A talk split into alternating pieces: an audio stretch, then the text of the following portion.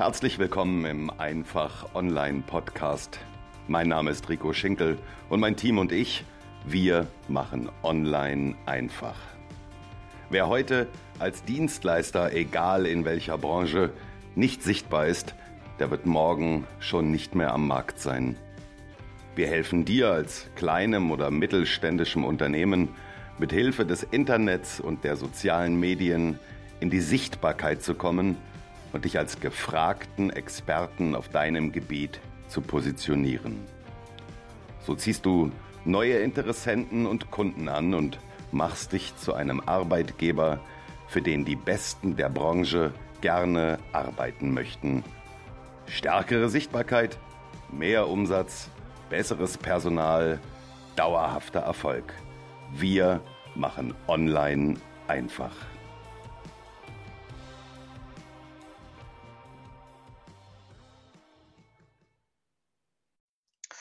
Ja, und damit ganz herzlich willkommen. Ich freue mich riesig, dass du wieder dabei bist in unserer heutigen Podcast-Folge, Schrägstrich auch YouTube-Video-Folge. Wir werden sehen, wir wissen es noch nicht genau, ob wir es auch bei YouTube bringen werden, aber zumindest hier im Podcast. Ich bin Rico Schinkel und ich freue mich riesig, dass du dabei bist heute. Aber worüber ich mich noch viel mehr freue, ist ein fantastischer Gast, den ich heute hier begrüßen darf im Podcast. Und ich freue mich riesig, dass sie dabei ist. Und um sie anzumoderieren, habe ich mir tatsächlich Zettel und Stift nehmen müssen, weil das ist tatsächlich etwas länger. Ihre Geschichte ist, ja, sie schmunzelt schon, ihre Geschichte ist wahnsinnig interessant. Sie ist, ich muss das tatsächlich ablesen, studierte Psychologin und Legasthenie-Trainerin. Sie ist Lerntrainerin und Buchautorin. Sie hat eine eigene Praxis für Lerntraining und ist Veranstalterin des LRS Online-Kongresses und der hat bisher mehr als 1000 Teilnehmer aus neun verschiedenen Ländern begrüßen dürfen. Ein für mich aus zweierlei Gründen spannendes Thema. Zum einen natürlich aus beruflicher Sicht, nämlich die Frage, wie kann ich eigentlich was typisch Offline-lastiges mit dem Online, also mit dem Internet und mit sozialen Medien verbinden? Und zum anderen bin ich natürlich auch Vater und habe selber Kinder. Und insofern ist das Thema für mich wahnsinnig interessant. Ich freue mich riesig, dass sie heute da ist. Herzlich willkommen, Sabine Omarov. Hallo, ich freue mich auch, dass ich dabei sein darf. Hallo allen, ich begrüße euch alle. Ich bin äh, total begeistert, dass du dir die Zeit genommen hast, Sabine. Und äh, ich habe in der Regel immer so ein paar Fragen vorbereitet für meine Gäste. Als ich dann gewusst habe, dass du heute kommst, wusste ich, das wird ein bisschen aus dem Ruder laufen. Sabine, für alle, die nicht wissen, was ich gerade gesagt habe, ähm, Lerntrainerin, Psychologin, Legasthenie-Trainerin, erzähl doch mal, was machst du und warum machst du das, äh, was du tust und wie bist du dahin gekommen, wo du heute bist? Ja, also ich arbeite mit Kindern, Jugendlichen, aber auch mit Erwachsenen, die eine Leserechtschreibschwäche und oder Rechenschwäche haben. Also ich mache das sowohl in meiner eigenen Praxis in Paderborn als auch online über Zoom, hier wo wir uns gerade getroffen haben, weil ähm, das ist so ein tolles Medium, dieses Zoom, und das ist so eine tolle Möglichkeit. Ich kann jetzt also nicht nur Menschen vor Ort helfen, sondern tatsächlich habe ich ähm, eine Schülerin zurzeit aus der Schweiz, und aus Bayern mehrere Schüler, aus Berlin, aus Hessen. Also das ist schon ein tolles Medium, habe aber also auch meine Praxis vor Ort. Und ähm, ja, wie bin ich zu dem Thema gekommen? Ist auch sehr spannend. Über meine Kinder bin ich zu dem Thema gekommen. Ich äh, bin ja jetzt schon, ich gehe schon auf die 60 zu. Also das ist also auch schon eine Weile her. Das heißt, ich beschäftige mich schon sehr, sehr, sehr lange mit dem Thema Leserechtschreibschwäche, Rechenschwäche, aber auch Hochbegabung. Ähm, ja, meine Kinder, wie gesagt, waren davon betroffen, von also sowohl Leserechtschreibschwäche als auch Hochbegabung oder sind auch noch betroffen. Hochbegabt bleibt man ja. Leserechtschreibschwäche und Rechenschwäche kann man überwinden.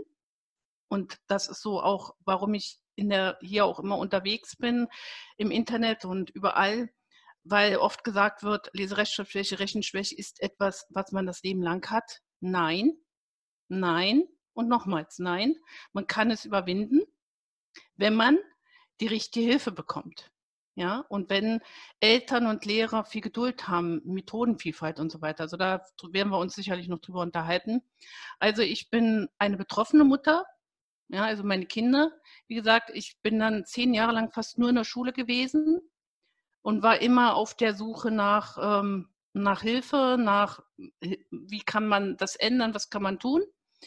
Habe dann ja, viele sehr negative Erlebnisse gehabt, aber auch positive natürlich. Und ähm, als meine Kinder dann so in dem Alter waren, als sie mich dann nicht mehr so intensiv brauchten, war ich gerade in so einer hm, Umbruchphase. Ich war 40, ich hatte keinen Job mehr, weil, naja, wenn man sich dann so intensiv um die Kinder kümmert, ja, mhm.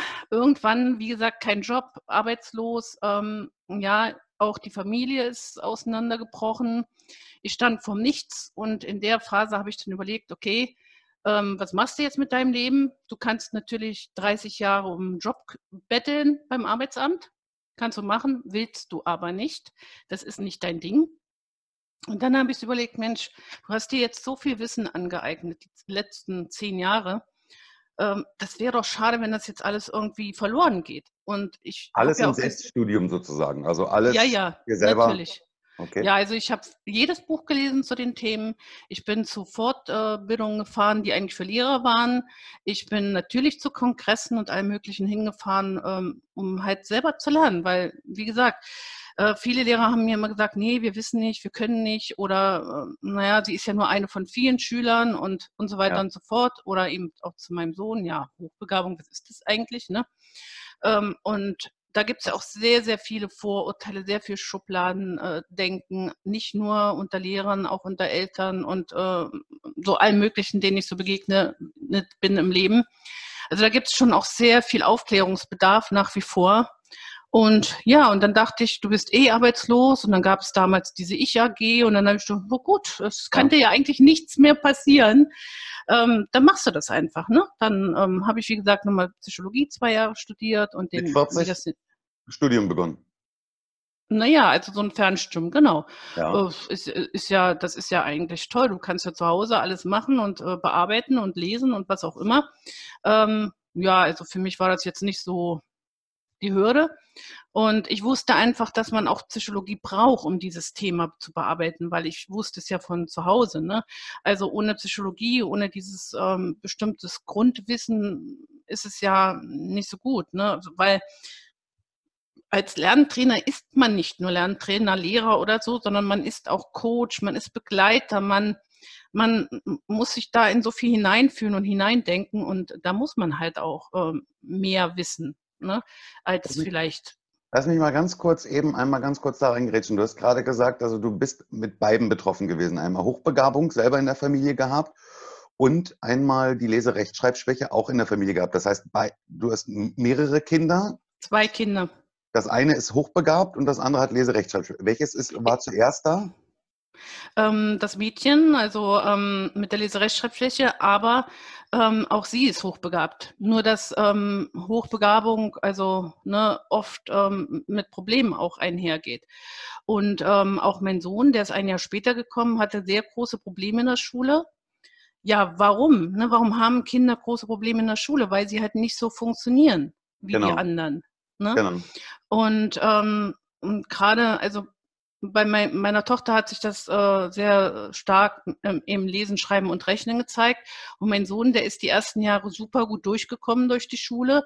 Und nachher dann äh, fing es an, ne, weil er auch dann ähm, teilweise in manchen Dingen besser war als andere Lehrer.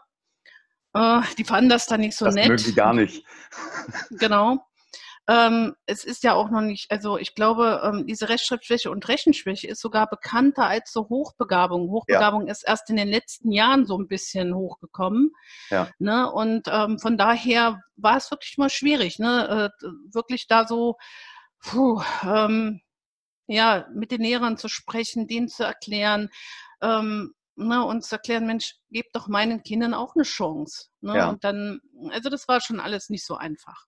Äh, würdest du mir recht geben, ich bin nun Laie, aber würdest du mir recht geben, wenn ich sage, es ist schwierig, diesen, diesen Grad, diese, dieser Grad zwischen Hochbegabung und Leserechtschreibspreche, dass, dass es da oftmals das Problem gibt, dass das eine mit dem anderen verwechselt wird. Also wenn ich auf ein Kind treffe und das passt einfach nicht ins System rein, in diese Schublade Schule, du musst jetzt das abliefern und es ist nicht in der Lage, das abzuliefern die meisten gehen dann hin und sagen, ja, das Kind ist doof. Ja. Genau. Ähm, dann gibt es aber diejenigen, die erkennen können, okay, das Kind hat durchaus eine Leserechtschreibschwäche, was behandelbar ist, wie du sagst, da werden wir noch drüber sprechen. Und äh, der zweite Gedankengang geht dann vielleicht auch in Richtung Hochbegabung, aber dieser Grad oder die, die Unterscheidung ist schwierig zu treffen, oder? Ja, also es gibt ja auch sehr, sehr viele Hochbegabte, die aus der Schule ganz äh, ausscheiden, ne, zu früh, also siebte, achte Klasse dann zur Schulverweigerern werden, weil die einfach, also die begreifen gar nicht, warum sie da hingehen soll. Das ist alles langweilig, das ist alles blöd. Und ähm, die werden natürlich oft nur als faul äh, abgeschoben oder was auch immer. Also es gibt ja. ähm, gerade auch Jungen, die Jungen sind sehr oft Schulaussteiger, ne? weil sie einfach nicht verstehen, ja, was, was soll denn das hier? Die Schule ist doch alles langweilig und das, das brauche ich doch alles gar nicht. Ne? Und ja. die funktionieren ja auch ganz anders. Die denken auch sehr schnell. Und so Schwächen wie Leserechtschreibschwäche und Rechenschwäche bei Hochbegabten kommt öfter mal vor, weil die einfach oft viel schneller denken, als sie das äh, aufschreiben können. Ne? Ja. Also wenn dieses, äh, dieser Denkapparat da viel schneller ist als die Motorik, dann, dann funktioniert das halt nicht. Und das müssen sie halt lernen. Und das braucht halt auch Geduld. Ne? Und ähm, das, das eine hat gar nichts mit dem anderen äh, sozusagen zu tun. Also im Grunde genommen kann jedes Kind gut durch die Schule gehen, wenn es denn Methodenvielfalt geben würde und Geduld und Zeit und, und so weiter und das Wissen um diese ganzen Dinge. Aber wie ist das, wie ist das bei dir dann zum Beispiel gewesen? Wie ist es dir als, als Mutter bewusst geworden? Weil wir Eltern, wir denken ja immer sowieso, unser Kind ist das Tollste, ist das Beste, ist das Größte. Schick also mein Kind in die Schule und jetzt kommt mein Kind heim und irgendwas funktioniert nicht richtig. Wie hast du als Mutter gemerkt, Achtung, hier ist jetzt ein Punkt, hier müssen wir was machen und hier, hier bedarf es ganz bestimmter Techniken? Also das habe ich, ähm, also das war sehr schwierig. Bei meiner Tochter war das ganz schnell sichtbar, dass da irgendwas nicht funktioniert. Und bei meinem Sohn hat es eigentlich erst äh, so mit der weiterführenden äh, Schule angefangen, weil er dann immer eingeschlafen ist im Unterricht. Ne? Also, und äh, es eben immer mehr äh, Klagen gab. Und ähm, also die Hochbegabung habe ich eigentlich nur deshalb festst feststellen lassen, weil mir die Englischlehrerin einen Tipp gegeben hat. Die hat gesagt, ich weiß nicht, was da los ist, aber der kann ja besser Englisch als ich. Da war ich erstmal verblüfft, weil ich äh, überlegt habe, hä, wo hat der denn Englisch gelernt? Ne? Ja. Äh, wo? Ja, dann hat er mir erklärt, wieso im Internet, ne? Okay, also für mich äh, ne, nicht vorstellbar. Und daraufhin, damals gab es noch eine Stelle in Berlin, da konnte man diese Hochbegabung noch testen lassen. Ja. So dass ich dann tatsächlich ähm, hingegangen bin und das habe testen lassen, weil ähm, ich wäre ja im Leben nie auf die Idee gekommen, dass es sowas überhaupt gibt. Ne? Also ich hatte mich schon sehr viel mit dieser Rechtschreibschwäche und Rechenschwäche beschäftigt, war da auch sehr, sehr, sehr beschäftigt mit, muss ich zugeben. Also ähm, mein Sohn, ich war ein, auch immer froh, dass der so mitläuft, dass alles gut in der Schule klappt, ne? weil ähm, man, wenn man schon ein Kind hat, das halt große Probleme hat, ist man ja froh, wenn das andere sozusagen läuft. Ne? Ja. Also der hat es auch nicht einfach gehabt. Das ist immer so, ne? also das ist schwierig. Also alle Eltern, die mir zuhören und äh, Kinder haben, die wissen, wie schwierig das ist, wenn ein Kind Probleme hat. Ja. Aber wenn es dann sogar zwei sind, ähm, dann wird es schon echt, ähm, oder noch mehr, ne? dann wird es schon echt schwierig. Also auch konntest, zeitmäßig. Konntest du denn als Mama deinen eigenen Kindern tatsächlich helfen. Man sagt ja, der Prophet im eigenen Land ist nichts wert. Ähm, die kommen nach Hause und sagen, ja, Mama, was du uns erzählst, das kennen wir alles schon. Warst du denn dann mit dem, wie du dich fortgebildet hattest, in der Lage, deinen eigenen Kindern auch weiterzuhelfen oder musstest du dann andere Hilfe in Anspruch nehmen und hast einfach gesagt, das reicht mir nicht, ich nehme es mhm. jetzt selber in die Hand? Ähm, bei meinem Sohn gar nicht, ne, weil es gab damals, also wir haben es ja festgestellt, ab, also ich glaube, er war in der siebten Klasse oder so, und da haben mir die in der Stelle dort gesagt, für, für Hochbegabte gibt es einfach nichts. In dem Alter auch schon nicht. Äh, man hätte, ich habe da mal so einen Verband gefunden, der war aber mehr für Grundschüler. Also das gab eher nichts. Und ähm, für Leserechtschreibschwäche gab es schon ähm, ja Hilfe, aber ich habe mir die Hilfe dann angeguckt und die war teilweise eben so schlecht, dass ich dachte, aber nee, ähm, das tue ich ihr nicht an, das mache ich dann selber. Ja, es war schwierig, obwohl mir eine Lehrerin auch mal gesagt hat, wissen Sie, Frau Omar, lassen Sie doch Ihre Tochter einfach mal in Ruhe. Ich dachte, hä, warum denn? Ja, die kann, ähm, alles, was die kann, kann die nur wegen ihm. Ne? Und da dachte ich so, hey, was, was, was soll das jetzt? Ne? Was will sie mir denn da eigentlich mit sagen? Ich, die soll doch froh sein, dass meine Tochter was gelernt hat. Ne? Und ähm, tatsächlich hat ja meine Tochter auch später das Lesen gelernt und das Schreiben gelernt ähm, und hat auch später das Abitur nachgemacht. Ne? Aber in der Grundschule war es halt sehr, sehr schwer. Ne? Ja. Und, ähm, und deswegen, ähm, ich, ich habe nie den Glauben daran verloren oder es ist, wär, war auch anders. Ich wollte immer, dass mein, meine Kinder beide eine Chance bekommen. Ne? Das, das ist eigentlich, viele Lehrer denken, oh, ähm, die Eltern wollen einfach nur, ähm, dass ihr Kind hochbegabt ist und so weiter oder ähm, toll ist und alles erreicht. Nee, ähm, eigentlich will man nur eine Chance für das Kind haben. Ja. Ja, ne? glaub, Weil wir wissen ja, wir haben doch immer in unserem Kopf die Frage, ja, was wird denn später mal aus dem Kind? Wir sehen doch, in welchem System wir leben.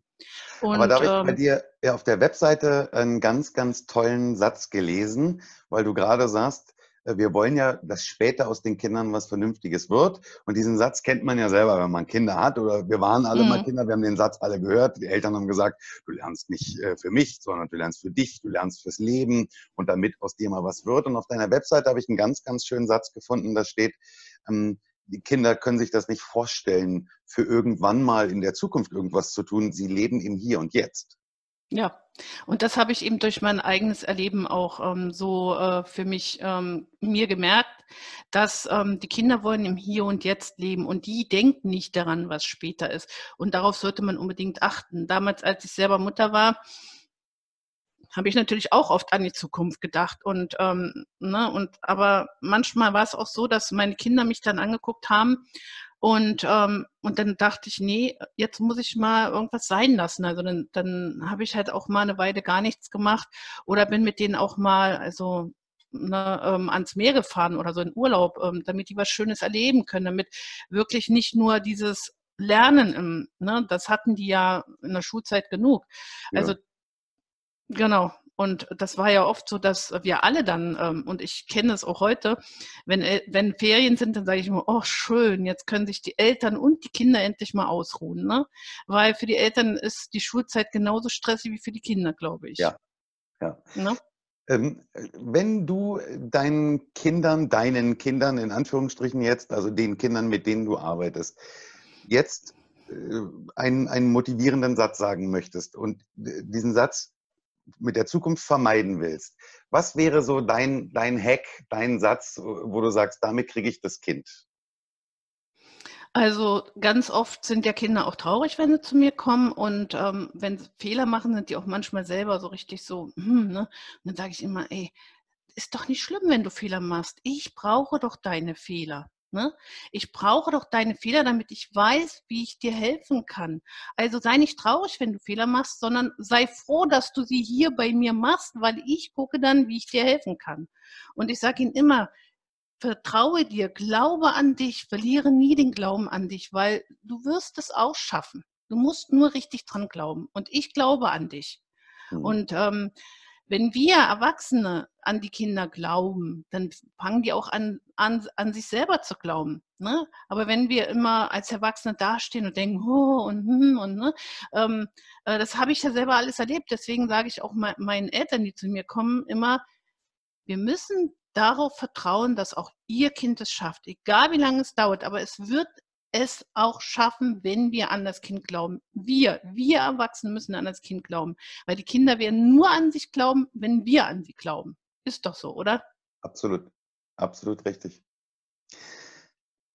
Leider Gottes passt es eben immer nicht so in dieses System Schule. Ja, das ist ja. äh, gut, okay, das ist ein Thema, da kann man sich lange darüber unterhalten, ob das alles so richtig oder nicht richtig. Aber weißt du, wenn mein Junge nach Hause kommt, zum Beispiel aus der Schule, ist in der zweiten Klasse, er ist sieben Jahre alt und er kommt mit einem Diktat nach Hause und in dem Diktat sind 100 musste er 100 Wörter schreiben. Jetzt hat er von diesen 100 Wörtern sieben falsch geschrieben. Das heißt, er hat sieben, also einen roten Strich da an der Seite und unten drunter kommt ein Smiley mit dem Gesicht nach unten und da steht dann ja sieben Wörter falsch geschrieben. Der ist bocktraurig.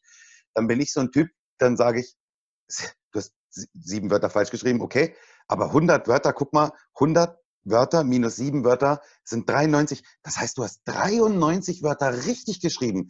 Das ist doch eigentlich das, worauf man das Augenmerk legen sollte, zu sagen, du hast fast alles hier richtig gemacht. Und ich finde das viel motivierender, als zu sagen, ja, sieben, siebenmal ein roter Strich, sieben Fehler. Finde ich brutal. Noten sind doch nur dazu da, um Kinder zu demotivieren. Ja. Ne? Also ähm, warum kriegen Noten, Kinder Noten? Eigentlich viel besser ist es, auch mal den Kindern zu zeigen, welche Fortschritte sie gemacht haben. Also Ja. ich habe schon öfter mal erlebt, also die Kinder kommen ja zu mir und ich habe, die Eltern bringen mir dann mal irgendwelche Schreibproben am Anfang mit und die habe ich immer, also ich habe für jedes Kind so ein, kannst du mal irgendwie zeigen, so ein Hefter hier. Ne? Ich sitze ja in meinem, so und ähm, da sammle ich alle Arbeitsblätter, also weil ich gebe den Kindern auch gar nichts nach Hause, sondern ich übernehme die volle Verantwortung für das, was ich tue. Das Ja. heißt, ich gebe den Kindern keine Hausaufgaben nach Hause, nichts, sondern ich sage mal, wir müssen alles hier lernen, weil sie werden die Arbeitsblätter zu Hause eh nicht bearbeiten, weil sie haben ja keine Zeit dafür. Ne? Und ähm, ja, und ähm, oh, jetzt habe ich den Faden verloren. Was, was hast du mich gerade gefragt? Da, re da reden wir jetzt aber über die Kinder. Da will ich mal gerade den Bogen schlagen. Du bist dann ja mit deiner Ausbildung in die typische Offline-Praxis gegangen und hast Mhm. tatsächlich Ki Kinder auch in größeren Gruppen äh, in real betreut. Also du warst tatsächlich da, so wie man es wie man's Nicht in kennt. größeren Gruppen. Ich betreue höchstens ein oder zwei Kinder in Ah, der okay. Gruppe. Okay. Weil alles andere ist nicht individuell. Ja. okay. Und ähm, äh, wie gesagt, ähm, ich, äh, ach so, ich weiß wieder den Bogen. Also wie gesagt, ähm, ich bereite ja den Unterricht jede einzelne Stunde vor. Ich gucke Ja. genau, wo steht das Kind, welche Fortschritte hat es, was braucht es. Und, ähm, und dann, wie gesagt, gucke ich manchmal dann, wenn das, wie das Kind am Anfang gestanden hat, wie viele Fehler es gemacht hat. Und dann Mhm. zeige ich dem Kind, guck mal, was du heute schon richtig machst und wie du, wie du damals geschrieben hast, wie das ausgesehen hat. Und dann gucken die Kinder, was? So habe ich mal geschrieben, so viele Fehler habe ich gemacht. Ich sag, ja. Und dann siehst du jetzt, wie viele Fortschritte du schon gemacht hast. Und dann, und dann wachsen die so richtig und denken, wow, ne? Ich hätte ja nicht für Möglichkeiten, dass ich das da geschrieben habe. Ne? Doch, Ja. das warst du. Ne? Und deswegen hebe ich mir die auch immer auf. Und ähm, das, äh, ich hatte auch schon einen Schüler, der hat zum anderen, also ich habe höchstens zwei Schüler ne, ähm, ne, zusammen und meistens ist einer ein bisschen älter als der andere, weil jeder Schüler seinen eigenen Weg geht. Das ist egal, ob die auch gleichaltrig sind. Jeder Schüler hat seine eigene Mappe, seine eigenen Weg, weil anders geht's ja auch nicht. Jedes Kind ist ja individuell. Und dann sagt so ein äh, Größerer auch schon mal, du, als ich hier vor zwei Jahren hergekommen bin, da war ich so grottenschlecht. Und jetzt guck mal, ich mache schon so viel richtig. Ne? Also das ist manchmal richtig toll. Als, also so als auch Vorbild auch dann für die Kleinen. Genau, ne? Und dann guckt der Kleine so, uh, wow, so, ne? So. Äh, Also das ist schon toll, weil die Kinder dann, äh, wenn, wenn die auch lernen, dann selbst zu reflektieren und zu sehen, ah, mhm, ja, ich mache ja auch schon ganz viel richtig. Und das ist eben das, was die Schule so kaputt macht. Die vergleichen die Kinder nicht an ihren eigenen ähm, Erfolgen, sondern sie vergleichen immer die Kinder einer Jahrgangsstufe miteinander. Genau. Und, äh, ne, und dann, wenn du dann sieben Fehler hast, dann ist das meistens schon eine fünf oder eine, eine vier, weiß ich jetzt nicht. Aber das ist schon immer sehr frustrierend für die Kinder. Aber wenn man ihnen dann zeigen kann, guck mal, schau mal, was du jetzt schon alles gelernt hast, ne? Ja. Oder meine Mathe-Schüler, ne? Die, die kommen und können nicht mal die Zehnerzerlegung, dann fange ich da an. Und irgendwann, wenn sie dann mal irgendwie auch sagen, oh, jetzt habe ich das schon wieder vergessen, dann sage ich, aber guck doch mal, was du jetzt alles schon rechnen kannst. Wir rechnen jetzt schon im Tausenderbereich und schau mal, wo wir angefangen haben. Ne? Das haben wir, Bei null. vergessen anzusprechen. Also du machst nicht nur Kinder mit Leserechtschreibschwäche, also mit Legasthenie, sondern auch äh, betreust auch Kinder mit Dyskalkulie. Ja, Ähm, Im beiden bist du richtig, richtig gut aufgestellt. Ja, kurz- und ich möchte noch dazu sagen, was nämlich auch ganz oft ähm, unterschätzt wird, viele haben in beiden Fächern Probleme. Ja, Warum? Weil sie, ähm, wenn sie jetzt im einen Fach zum Beispiel große Probleme haben, werden sie ja immer entmutigter. Das hat dann auch oft Folgen auf ähm, das andere Fach. Oder aber ähm, die Grundvoraussetzungen sind so ähnlich, dass sie halt in beiden Fächern Probleme haben. Zum Beispiel, äh, wenn ich jetzt ähm, rechts-links nicht ordentlich unterscheiden kann und ähm, in der Körperwahrnehmung, also in der Raumwahrnehmung noch nicht nicht voll entwickelt bin als Schulkind, wenn ich in die Schule komme, dann kann ich in Deutsch und Mathe Probleme haben. Ne? Oder wenn ich große Probleme mit der Motorik habe, kann es also in beiden Fächern oder eben ne, so. Und dann denken viele, oh, ja, dann ist ja das Kind dumm oder so. Nee, ne? Ja. Es hat, ähm, es gibt gerade die jungen Kinder und gerade die Jungs, ne, die haben oft Entwick Entwicklungsverzögerungen. Die sind noch nicht so weit, so um wirklich in der Schule sofort gut, super dazustehen und mitzukommen. Ne? Äh, und, ähm, aber da nimmt doch keine Rücksicht drauf. Ja. ja. ich, ähm, dabei sind die Kinder, das habe ich gelesen, das habe ich mir nicht selber ausgedacht, äh, die Kinder werden zwischen vier und zehn Jahren schulreif. Also wenn sie vier sind, sind manche schon schulreif und die anderen sind erst schulreif, wenn sie zehn sind. Und dann muss man, sich vorstellen, die werden mit sechs eingeschult, sind erst mit zehn schulreif. Was haben sie in den vier Jahren schon an Misserfolgen und Frust erlebt? Ne? Ja. Und dann hilft auch nur Hilfe von außen, weil die Schule wird das auch nicht mehr leisten wollen. Ne? Aber man sollte nie vergessen, es gibt auch viele, wirklich ganz viele Kinder kommen zu mir und ich helfe ihnen in beiden Fächern. Und das ist, hat nichts mit Dummheit oder Unvermögen oder sonst was zu tun. Ne? Da lass uns jetzt mal einsteigen, wenn du nämlich genau das sagst. Ganz viele Kinder kommen zu mir. Jetzt werden einige schon da sitzen und scharren mit den Hufen und nehmen, sitzen mit Zettel und Stift und sagen, wo kann ich die Frau finden? Du hast das vorhin in einem Nebensatz mal angedeutet. Du sitzt im wunderschönen Paderborn. Ähm, aber Du hast ja den Bogen geschlagen, hast gesagt, ich bin nicht nur tatsächlich lokal für Kinder da, sondern ich biete das tatsächlich auch online an. Ich sitze hier in der Nähe von Berlin und wenn ich jetzt sage, Mensch, mhm. die Sabine ist genau die richtige und die spricht mir aus der Seele und ich würde gerne mein Kind mit Sabine zusammenbringen. Wie kommen wir mit dir zusammen, dass ich, wenn ich am Ende der Republik wohne, trotz alledem deine Dienste in Anspruch nehmen kann, Sabine. Wie funktioniert einfach, das technisch? Einfach über E-Mail, ne? Info at sabine-omarv.de über meine Webseite oder wie auch immer. Facebook, okay, also deine ne? ganzen Kontaktdaten, klar, Webseite, Facebook und so weiter und so fort, das werden wir alles verlinken, auf jeden Fall. In den Show Notes, in den Kommentaren drunter, das werden wir alles verlinken. Aber jetzt, dass ich mir das vorstellen kann, wenn ich so mit Internet jetzt so gar nichts am Hut habe und ich weiß, ich habe ein Kind und das hat ein bisschen Probleme, das heißt, ich brauche einen Laptop, ich muss hier so ein Programm haben mit Zoom und dann, was passiert? Also mein Kind sitzt davor und unterhält sich mit dir oder nein, nein, nein. Sachen schicken oder wie läuft genau. das?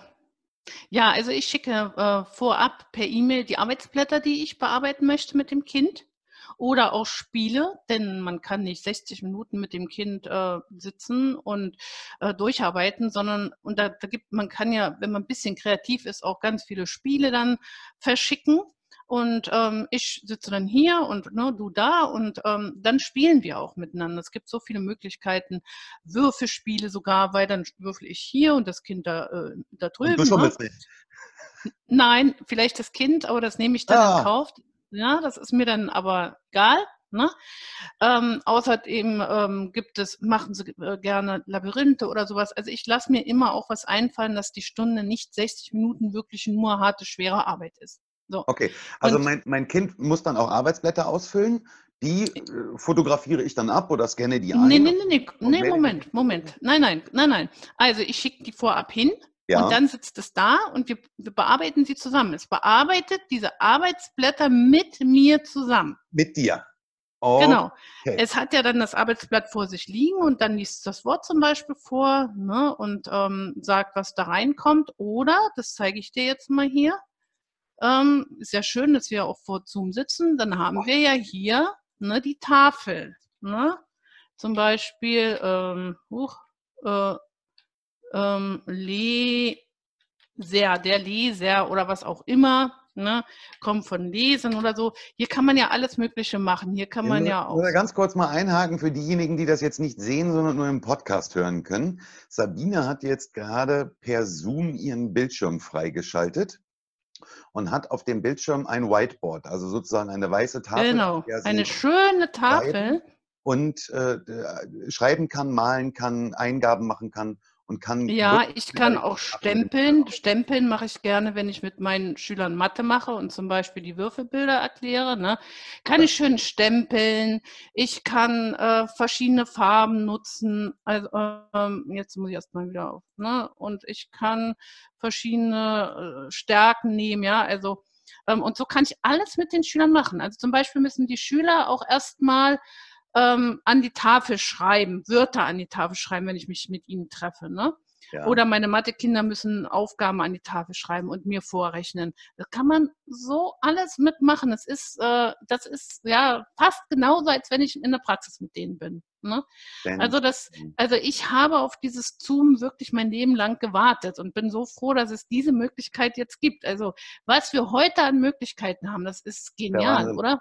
Also wer, wer das jetzt tatsächlich nicht äh, hat sehen können, weil er das nur im Podcast hört und sich dafür interessiert, dem würde ich wirklich wärmstens ans Herz legen, sich das Ganze nochmal bei YouTube anzuschauen. Es ist wirklich sensationell und das absolut beste Beispiel dafür, dass ich aus einem klassischen Online-Job in Anführungsstrichen, wobei Job nicht andeutungsweise das trifft, was du tust, Sabine, aus einem klassischen Offline-Beruf zeigt, was, was online möglich, heutzutage möglich ist.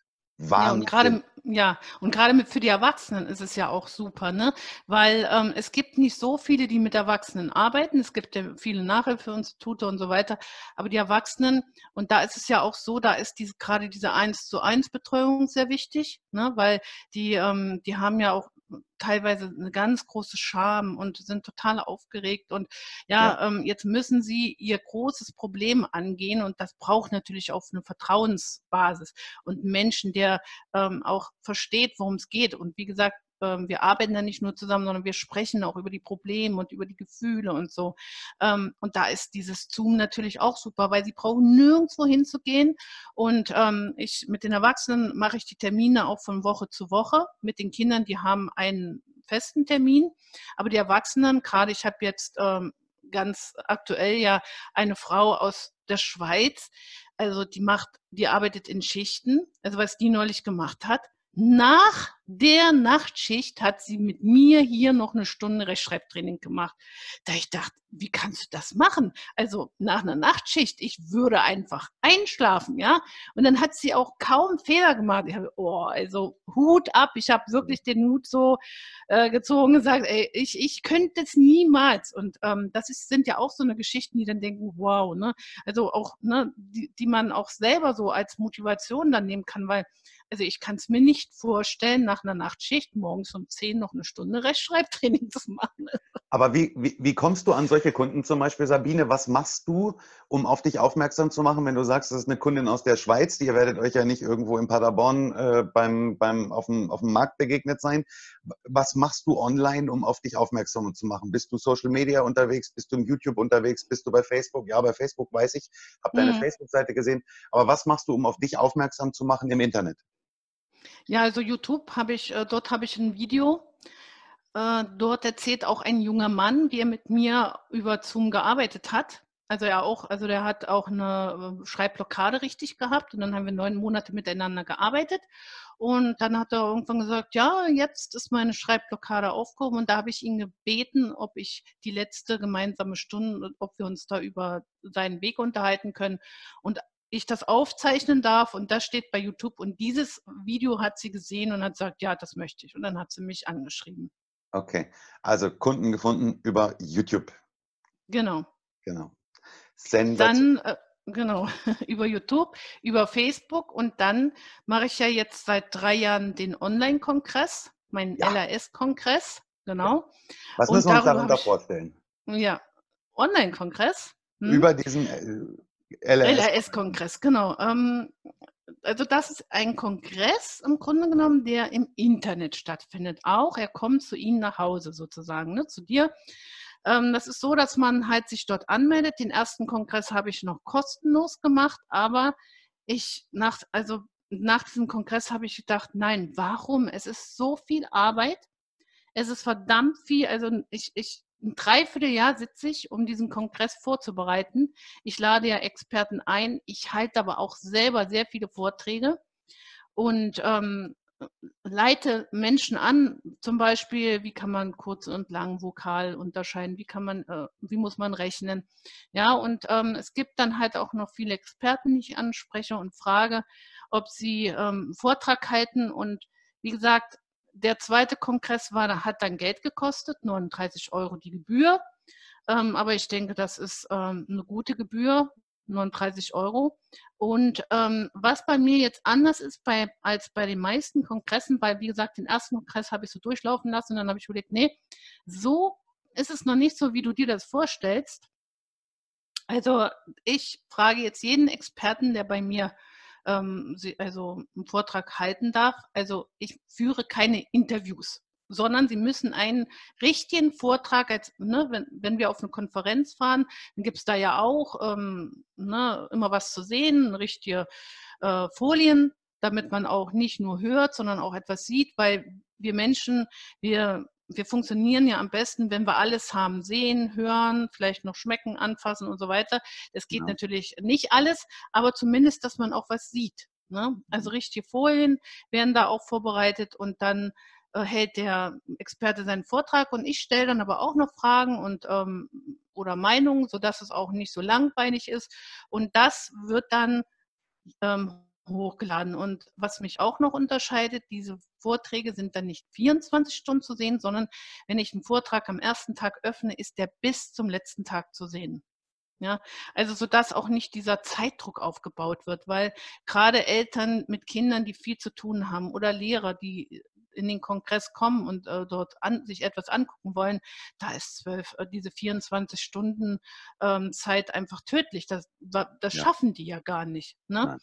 Und deswegen habe ich das alles verändert und äh, aus diesem Grunde müssen sie aber auch diese Gebühr zahlen.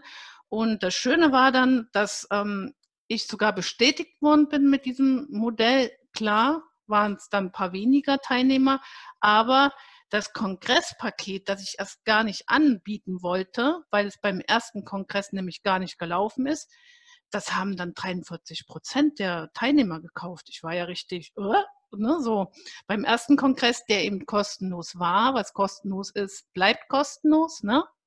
Äh, da hat fast niemand das Kongresspaket gekauft und beim zweiten Kongress hatte ich dann ständig anfangen, gedacht, du hast gar keins vorbereitet, jetzt musst du schnell noch ein Kongresspaket machen.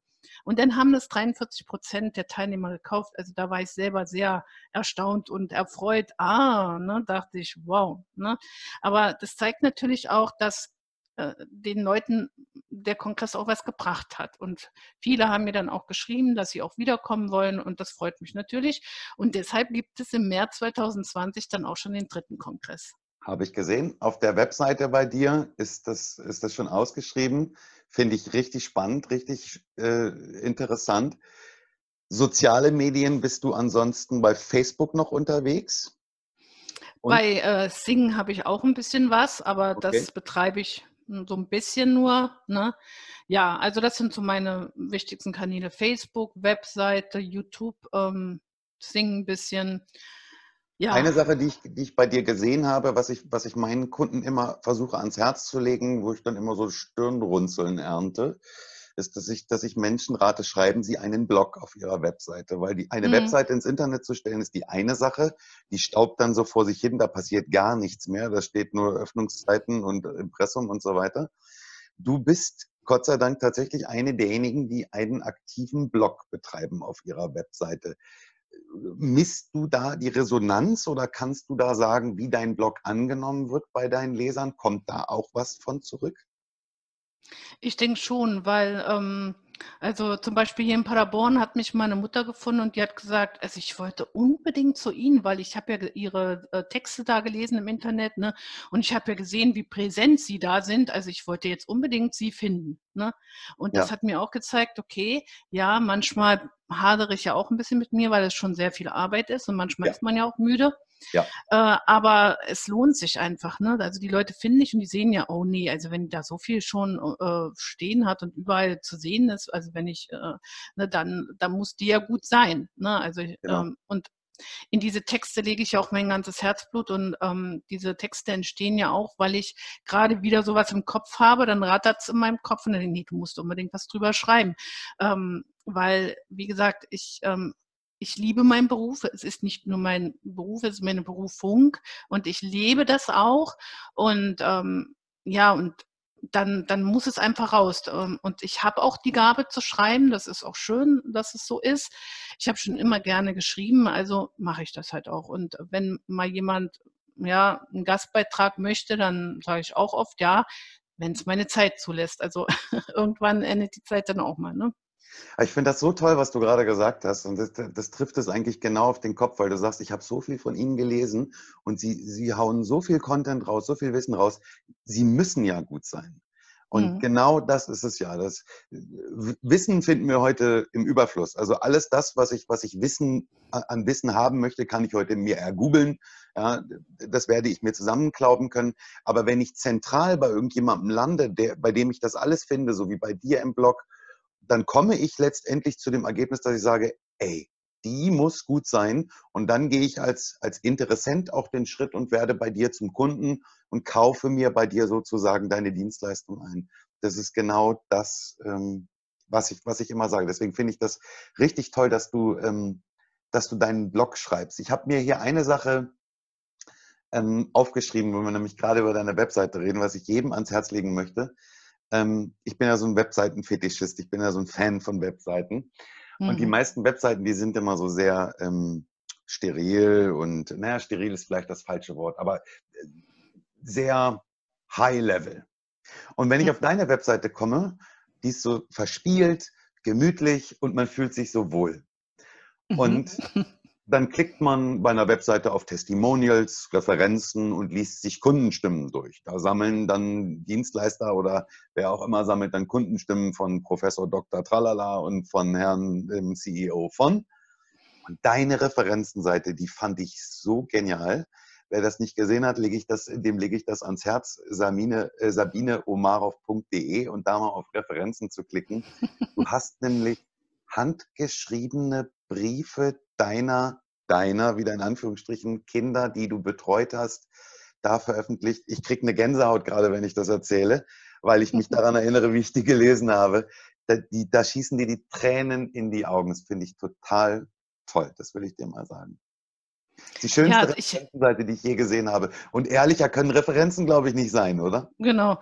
Also auf manche Referenzen war ich da war ich auch total ähm, also glücklich drüber, weil, also ich bin ja also muss man auch dazu sagen, wie ich an diese schönen Referenzen eigentlich gekommen bin, weil ich vor vier Jahren in Berlin die Zelte abgebrochen habe. Ich hatte dort zwei Praxen mit fast 100 Schülern, habe das verkauft und bin nach Paderborn gezogen, um mich dann nochmal neu zu gründen.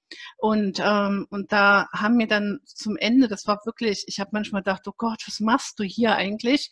Ähm, weil die Schüler haben mir diese Briefe mit, mitgebracht und mir auch teilweise äh, so ähm, selber gesagt, oh Frau Mauf, wir sind finden es so schade, dass du weggehst. Ne? Oder ein Mädchen hat dann an die Tafel geschrieben, ihr habt äh, für die Schüler in Paderborn, ihr habt so ein Glück, dass ihr Frau Mauf bekommt. Ne?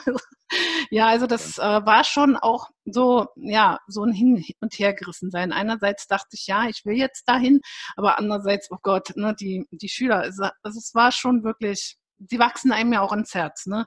Und ähm, ja, und, und die, die, dann diese schönen Briefe, also das war schon sehr bewegend, genau. Wahnsinn. Also mit Abstand die, die absolut tollste Referenzenseite, die ich je gesehen habe. Guckt euch das an. Sabine, ich glaube, wir könnten noch Stunden darüber sprechen und Stunden darüber philosophieren, aber ich möchte an dieser Stelle mich ganz, ganz herzlich bedanken bei dir für alle, die jetzt sagen, die Frau muss ich kennenlernen, weil ich glaube, es gibt ganz, ganz viele Eltern da draußen, die sich selbst oder vielleicht auch ihre Kinder in diesem Gespräch wiedergefunden haben. Wir werden alles von dir, wie man dich findet, wie man zu dir Kontakt aufbauen kann, verlinken, wo wir nur können, unterm Podcast, unterm Video auf meiner Webseite. Und ich wünsche dir von ganzem Herzen, Sabine, dass du mit diesem Lächeln, so wie du heute über deine Berufung gesprochen hast, weitermachst. Du bist das, das allerbeste Beispiel dafür, dass man einen typischen Offline-Beruf ins Online-Dasein wandeln kann und das für beide Seiten nur Vorteile mit sich bringt. Auf jeden Fall. Sabine, hab vielen, vielen herzlichen Dank, dass du heute da warst. Ja, ich bedanke mich auch recht herzlich, weil du hast jetzt auch so mir warme Worte gespendet. Also mir war gar nicht so bewusst, dass meine Referenzenseite so toll ist. Ich meine, Doch. ich habe mich ja selber drüber gefreut, aber dass es auch andere so empfinden können, das ist ja natürlich toll. Also auch dir recht herzlichen Dank. Also ja, also mir leuchtet gerade mein Herz ganz doll Dann leuchten wir jetzt beide, Sabine. Ja, das ist Vielen doch toll, wenn Dank. es so und äh, wenn es euch gefallen hat, lasst uns einen Daumen nach oben da. Wenn Fragen sind, auch an Sabine gerne unten in die Kommentare rein. Ähm, wir werden es weiterleiten an Sabine und ansonsten alles zu den Kontakten von Sabine hier unten drunter. Bleibt uns gewogen. Bis bald. Tschüss, Cheerio, bye bye. Euer Rico Schinkel. Tschüss.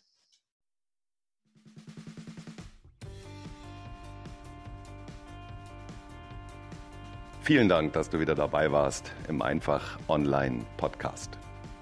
Wenn dir der Podcast gefällt, würde ich mich sehr freuen, wenn du uns bei iTunes bewertest.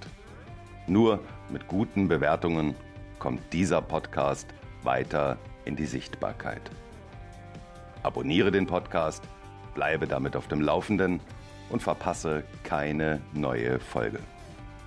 Besuche mich auch gerne auf meiner Webseite www ricoschinkel.de und oder schicke mir eine E-Mail an info@ricoschinkel.de. In diesem Sinne, vielen Dank und bis bald.